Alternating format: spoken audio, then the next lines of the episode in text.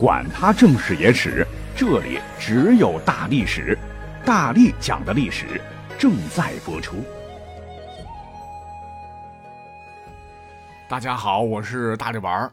呃，我们本期说的这位大神，虽说死了快一千多年了，但江湖一直有他风流不羁的传说。这便是北宋著名词人柳三变。他爹当时啊生了三个儿子，他最小，前面俩哥分别叫柳三富、柳三阶。那他叫这个三变，不是大便的变啊，是变化的变，也不是随便起的什么小名，而是出自《论语·子张》：“君子有三变，望之俨然，其之也温，听其言也利。”那三父三阶都是引经据典，而他家里边呢又排行老七，又称柳七。说这孩子刚出生的时候，家里头可能有钱，就找算命大师看了孩子的面相，大赞之，说此子头顶花簇，前途不可限量也。因为他出生的当天正好是古代的百花节，而孩子刚满周岁，家里头就给他郑重办了一场抓周仪式。结果呢，这孩子一点不犹豫，抓了三样东西，分别是胭脂、笛子和手笔，似乎是暗合了传言。他胭脂红粉，招蜂引蝶，风月落魄的坎坷一生。好，讲到这儿，你看我说了这么多对他的介绍，您能猜出他是北宋哪位著名的人物吗？如果说您还是没猜出来，这柳三变是谁呀？没关系，再给点提示，这位呢还被称作婉约派最具代表性的人物，和苏轼并称豪苏逆柳。没错，这就是大才子。刘永是也。哎，奇怪，他他明明的名字不是柳三变吗？怎么又变成刘永了？不急，且听我慢慢道来。这跟他高考钉子户的遭遇大大有关。那一直以来，大家伙对这位诗词天才，呃，一生郁郁不得志啊，都会把这个账算到历史上少有的明君北宋仁宗头上。不一直有这个故事吗？说柳三变。才高八斗，本该科举考试不在话下。可是第一次考试，由于是年轻人，前晚呢喝了次大酒，影响了发挥，意外落了地。本来这也没啥，你看不少状元、榜眼、探花什么的都是重考生。但问题是柳三变很年轻，很自负，本来觉得是一击即中的，不想事与愿违，就难免有牢骚，有冲动。便歌以勇士写了首唤作《贺冲天黄金榜》上的词来抒发怨愤。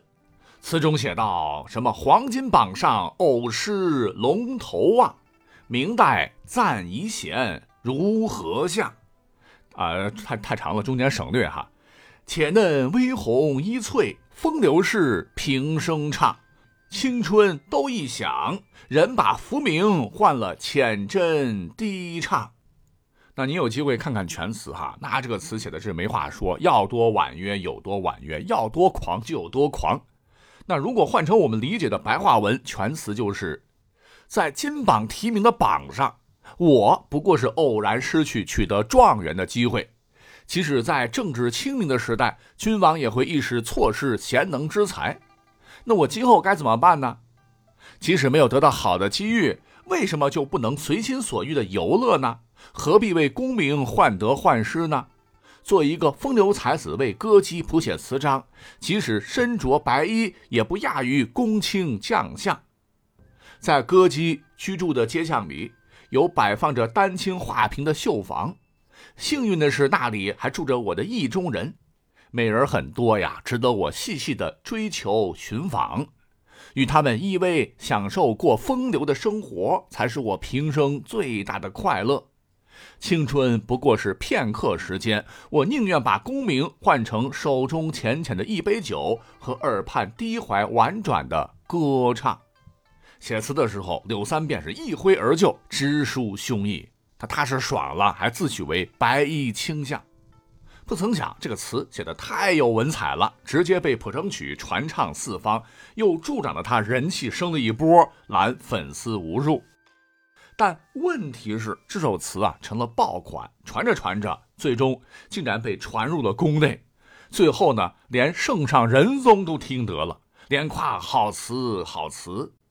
可是这个词里边有什么偶是龙头望，明代赞遗贤，如何下？这似乎在暗讽自己啊，他有稍感不快。要知道，古时候啊，这个全国科举可不是现在年年都有。好不容易熬到三年之后啊，已经二十六的这个三变又来参加科举考试了。这次考的真不错，过五关斩六将，竟然全国排前十。要知道那时候的科举考试，千军万马过钢丝桥。按照当时的规定，殿试之前，皇帝得看看准进士们的文章。宋仁宗也嗜好诗词啊，就看得非常的仔细。可是看着看着，嗯，名单中一眼瞅见让他很熟悉的名字“柳三变”，他是立马想起了那首词的内容，心想：你不是说不录你大宋就错失贤才吗？你不是不 care 进士身份，愿意给风流守则的歌姬们谱写词章，当什么白衣卿相吗？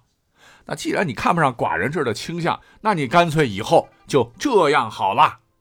那他是不由得提起朱笔，在其名字旁批复了这样一句要命的话：说，且去低吟浅唱，何要浮名？意思是得您才高八斗，从今往后你也别考什么功名了啊！朝堂庙小都浮名，奉旨逛青楼，给红粉知己们低吟浅唱去吧。这一下。彻底改变了柳三变的命运，跟科考无缘了。这对古代文人来说，绝对是一生毁了。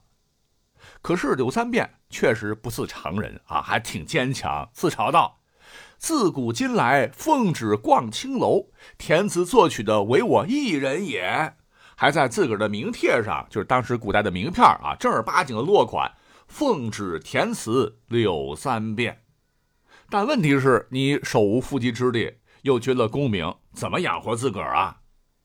柳三变就彻底沉沦了，整日游逛烟花之地，给失足妇女、红颜知己们填词，赚取酒钱，天天喝得稀烂。可能也是酒精中毒，最终大四人是潦倒一生，贫困交加中凄然去世。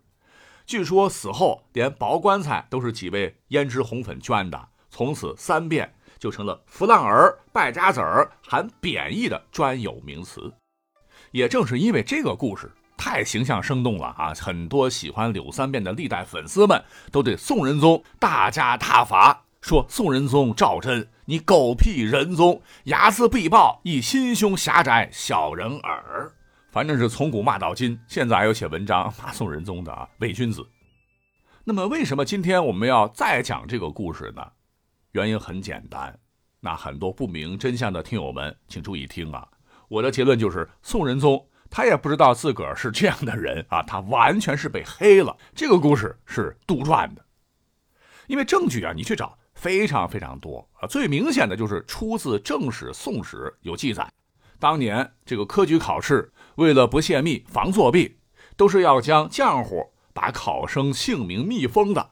这个文章呢是由专人誊录一遍，再由考官批改评比。即使皇帝看也是如此，除非他有 X 眼，他哪里看得出是柳三变写的呢？所以这个故事本身就存疑。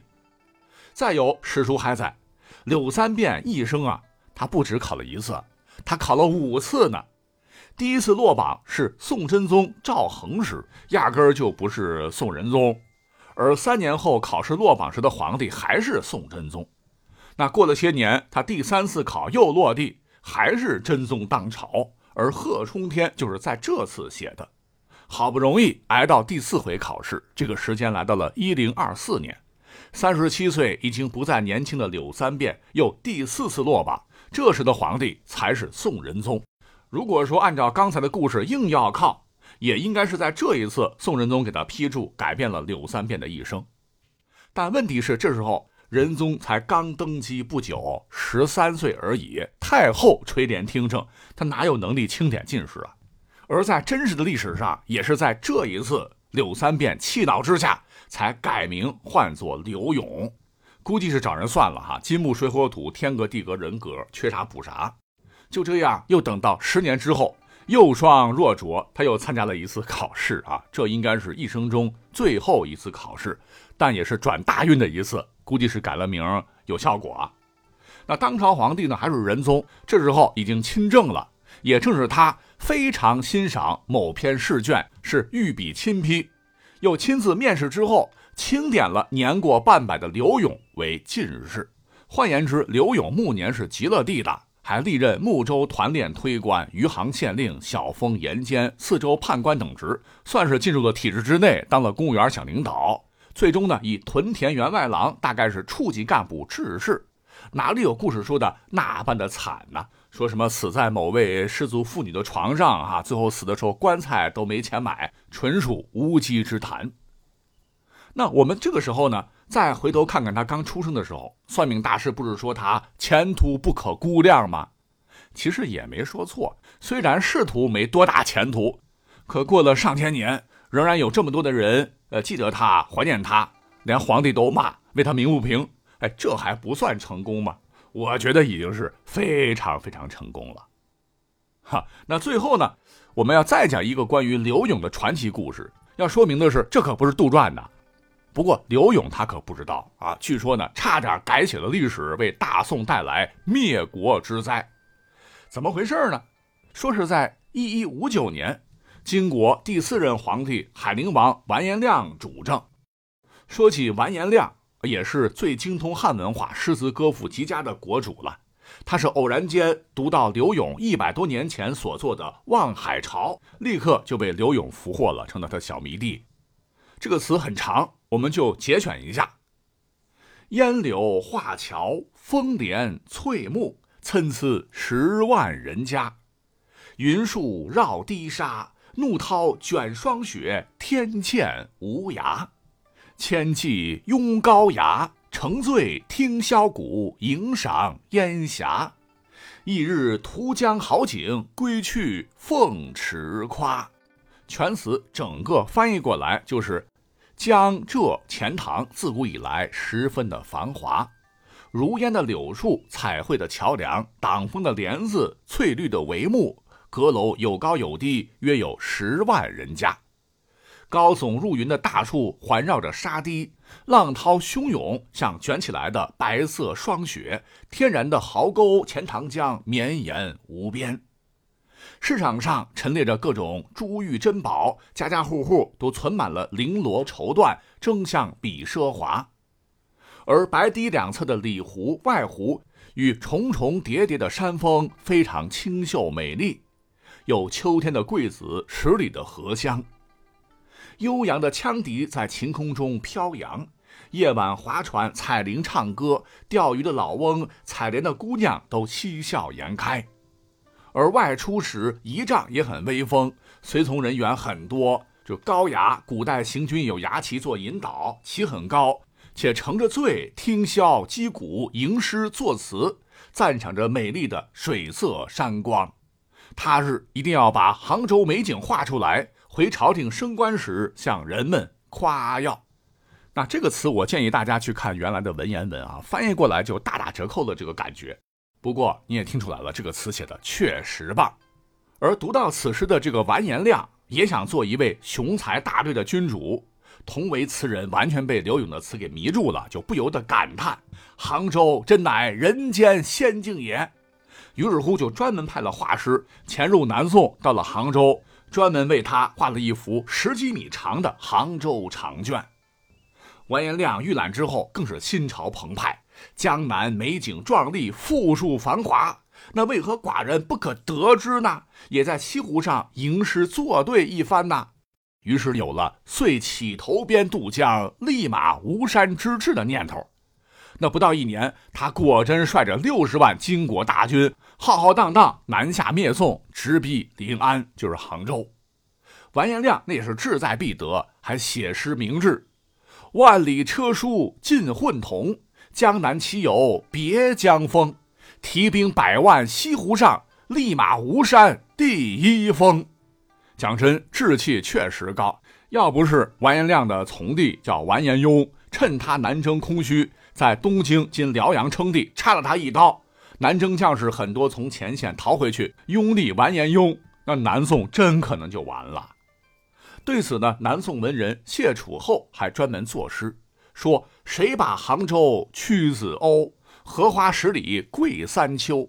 哪知会木无情物，牵动长江万里愁。就谴责刘永把江南，尤其是杭州，你写的太好了，太美了，太似人间天堂了，这才让无辜的杭州百姓遭遇兵凶战乱之苦。刘永，你还是填词去吧，不要再害大宋了。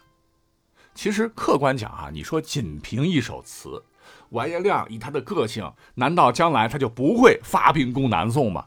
实心讲，刘勇还真的承担不起这样的罪责。刘勇啊，是又一次惨被带了节奏。可是刘永慈做的确实好啊啊，连完颜亮都成了粉儿，这倒是千真万确的。